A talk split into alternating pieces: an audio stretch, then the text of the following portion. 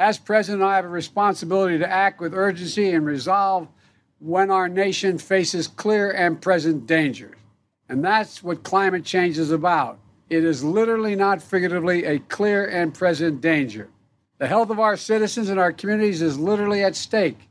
Als eine akute und eindeutige Gefahr für die USA. So hat US-Präsident Joe Biden den Klimawandel im Juli in einer Rede bezeichnet. Biden will seiner Verantwortung zu handeln mit einem neuen Klimaschutzgesetz nachkommen.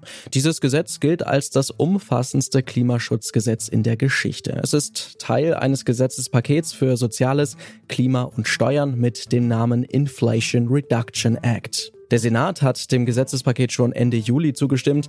Am Freitag wird nun dann wohl auch das Repräsentantenhaus nachfolgen. Der ehemalige US-Vizepräsident Al Gore sieht darin einen historischen Wendepunkt für den Klimaschutz. Ist es das aber tatsächlich?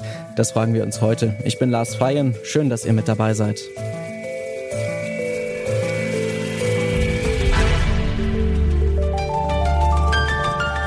Zurück zum Thema.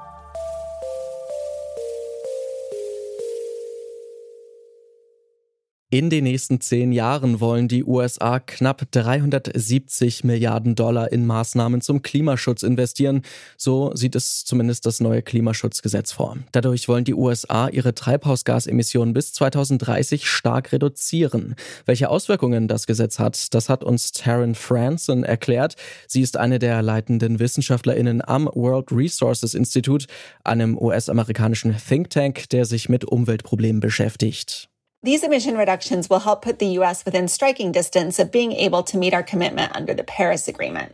The legislation will also drive down costs of clean technologies, making it easier for U.S. states and cities to promote aggressive climate change policies and to take on fossil fuel development on the supply side. Mit dem neuen Klimaschutzgesetz erhöht sich also die Chance, dass die USA ihre eigenen Klimaziele erreichen. Das könnte sich lohnen, denn Stand jetzt sind die USA der zweitgrößte Verursacher von CO2 weltweit. Welche Auswirkungen hat es denn für das Weltklima, wenn die USA jetzt mehr für den Klimaschutz tun? Darüber habe ich mit Mojib Latif gesprochen. Er ist Meteorologe und Klimaforscher und arbeitet als Professor am Helmholtz Zentrum für Ozeanforschung in Kiel. Ich habe ihn gefragt, ob es sich weltweit nun bemerkbar machen wird, wenn die USA Milliarden in den Klimaschutz investieren. Ja, das muss man sehen. Äh, zum einen ist es natürlich deutlich weniger, als was er eigentlich äh, vorhatte. Mindestens ein Faktor fünf weniger.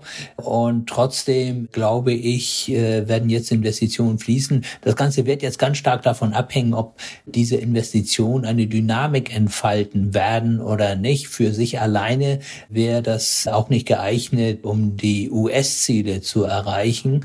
Denn Biden wollte ja gerne gegenüber 2005 äh, die Emissionen deutlich verringern. Aber äh, wie gesagt, es wäre zu wünschen, dass jetzt vor allen Dingen auch durch einige Bundesstaaten, die dann vorangehen, wirklich eine ganz starke Bewegung in Richtung Klimaschutz angefacht wird. Dann lassen Sie uns doch noch mal kurz auf die konkreten Maßnahmen schauen, die nun teilweise dort mit beschlossen wurden. Man will ja mehr in erneuerbare Energien investieren und auch E-Autos sollen subventioniert werden. Außerdem soll es für Kommunen und Städte künftig einfacher werden, eigene Klimaschutzmaßnahmen durchzuführen. Für wie effektiv halten Sie denn diese konkreten Maßnahmen? Ja, das ist immer schwierig zu beurteilen. Wichtig ist natürlich, äh, dass man die erneuerbaren Energien stärken will, denn es geht ja letzten Endes beim Klimaschutz, egal ob national oder global, immer um eine Energiewende. Das ist das Mindeste, was passieren muss. Das heißt, wir müssen weg von den fossilen Brennstoffen hin zu den erneuerbaren Energien. Und ich hoffe, dass der amerikanische Präsident auch das wahr machen wird können, äh, was er gleich zu Beginn seiner seiner Amtszeit ja angekündigt hatte. Da hatte er ja einen Online-Gipfel einberufen und seine Rede damals, äh, die ist mir doch noch in Erinnerung geblieben und hat sie vor allen Dingen auch an seine eigenen Landsleute gerichtet, hat gesagt, dieser Umbau in Richtung der erneuerbaren Energien, der würde eben auch sehr viele Jobs schaffen. Er würde Amerika wieder wirtschaftlich nach vorne bringen. Und das ist ja letzten Endes auch, worum es geht. Es ist ja jetzt nicht einfach nur ein Selbstzweck, wenn man die erneuerbaren Energien stärken will, sondern es geht tatsächlich auch um wirtschaftliche Entwicklung, um die Zukunft des Wohlstands. Nun ist es ja auch so, dass mit dem Inflation Reduction Act auch noch andere Maßnahmen beschlossen wurden, abseits von Klimaschutzmaßnahmen und die widersprechen diesem auch teilweise. Unter anderem müssen nämlich nun auch nach dieser Gesetzesplanung zuerst Öl- und Gasprojekte abgeschlossen werden, bevor in grüne Energieprojekte investiert und die gestartet werden können. Ist dieses Gesetzespaket in diesem Umfang denn dann überhaupt sinnvoll? Naja, sinnvoll ist es auf jeden Fall, aber klar ist, äh, dass es die Klimaschutzziele der USA nicht erreichen wird, wenn es denn dabei bliebe.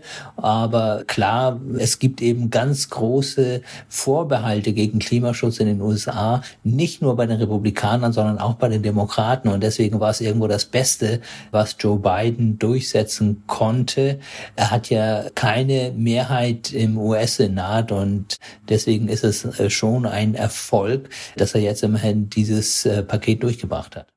Nun haben die USA natürlich auch dem Pariser Klimaabkommen zugestimmt und sich damit verpflichtet, die Erderwärmung nun auf 1,5 Grad zu begrenzen. Ein ziemlich utopisches Ziel inzwischen. Wie stehen denn die USA so im Vergleich aktuell da, auch mit anderen Ländern, die das äh, Pariser Klimaabkommen unterzeichnet haben? Sind die da schon so eine Art Vorreiter? Nein, das kann man nicht sagen. Also die USA waren ja lange Zeit, äh, viele Jahre lang äh, Bremser. Dann hatten wir die Amtszeit von Donald Trump. Insofern muss man sagen, die USA sind kein Vorbild. Aber auch in den USA sind in den letzten Jahren die Emissionen deutlich gefallen, wenngleich nicht so stark wie zum Beispiel bei uns in Deutschland oder in anderen europäischen Ländern. Und deswegen wäre es so wichtig, dass die USA jetzt beim Klimaschutz aufholen und wirklich sich an die Spitze der Bewegung setzen, zusammen mit den Europäern. 2015 haben die USA das Pariser Klimaabkommen unterzeichnet. Darin erklären fast alle Staaten der Welt, dass sie die Erderwärmung auf 1,5 Grad begrenzen wollen. Unter Präsident Trump waren die USA zwischenzeitlich aus dem Pariser Abkommen wieder ausgetreten. Zudem hatte Trump auch zahlreiche Umweltgesetze abgeschafft. Unter Joe Biden nimmt der Klimaschutz in den USA jetzt wieder langsam Kurs auf. Nun sind die USA wieder im Pariser Klimaabkommen. Und mit dem neuen Klimaschutzgesetz zeichnen sich auch neue Maßnahmen ab. Aber könnte das Gesetz auch langfristig für mehr Klimaschutz in den USA sorgen? Also auch wenn Joe Biden einmal nicht mehr Präsident der USA ist? Taryn Franson hält es zumindest für unwahrscheinlich, dass die Maßnahmen wieder rückgängig gemacht werden können. Unlike executive actions that are taken by the president alone, legislation like the Inflation Reduction Act can't just be overturned by a new president. There are only two ways the legislation can be overturned. One way would be for Congress to enact new legislation. We've seen how challenging it is for the US Congress to pass anything. The other way is that the Supreme Court can overturn legislation if it's found to violate the Constitution. There's absolutely no reason to expect that to happen in this case. Ist das neue Klimaschutzgesetz also erst einmal verabschiedet, dann kann es nicht so schnell wieder aufgehoben werden, sagt Franson.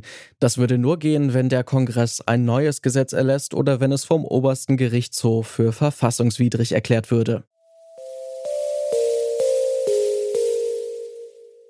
Fest steht, das Gesetz allein wird nicht reichen, damit die USA ihre Klimaziele erreichen können. Laut Mojib Latif könnte das Gesetz aber Schwung in den US-amerikanischen Klimaschutz bringen. Denn wenn InvestorInnen merken, dass sie zum Beispiel mit erneuerbaren Energien gutes Geld machen können, könnte das neue Anreize schaffen, mehr für den Klimaschutz zu tun. Und dann könnten die USA tatsächlich zum Vorreiter werden. Ein Wendepunkt, wie ihn Al Gore sieht, ist das neue Gesetz für Mojib Latif zwar noch nicht, aber es könnte zumindest ein Anfang sein.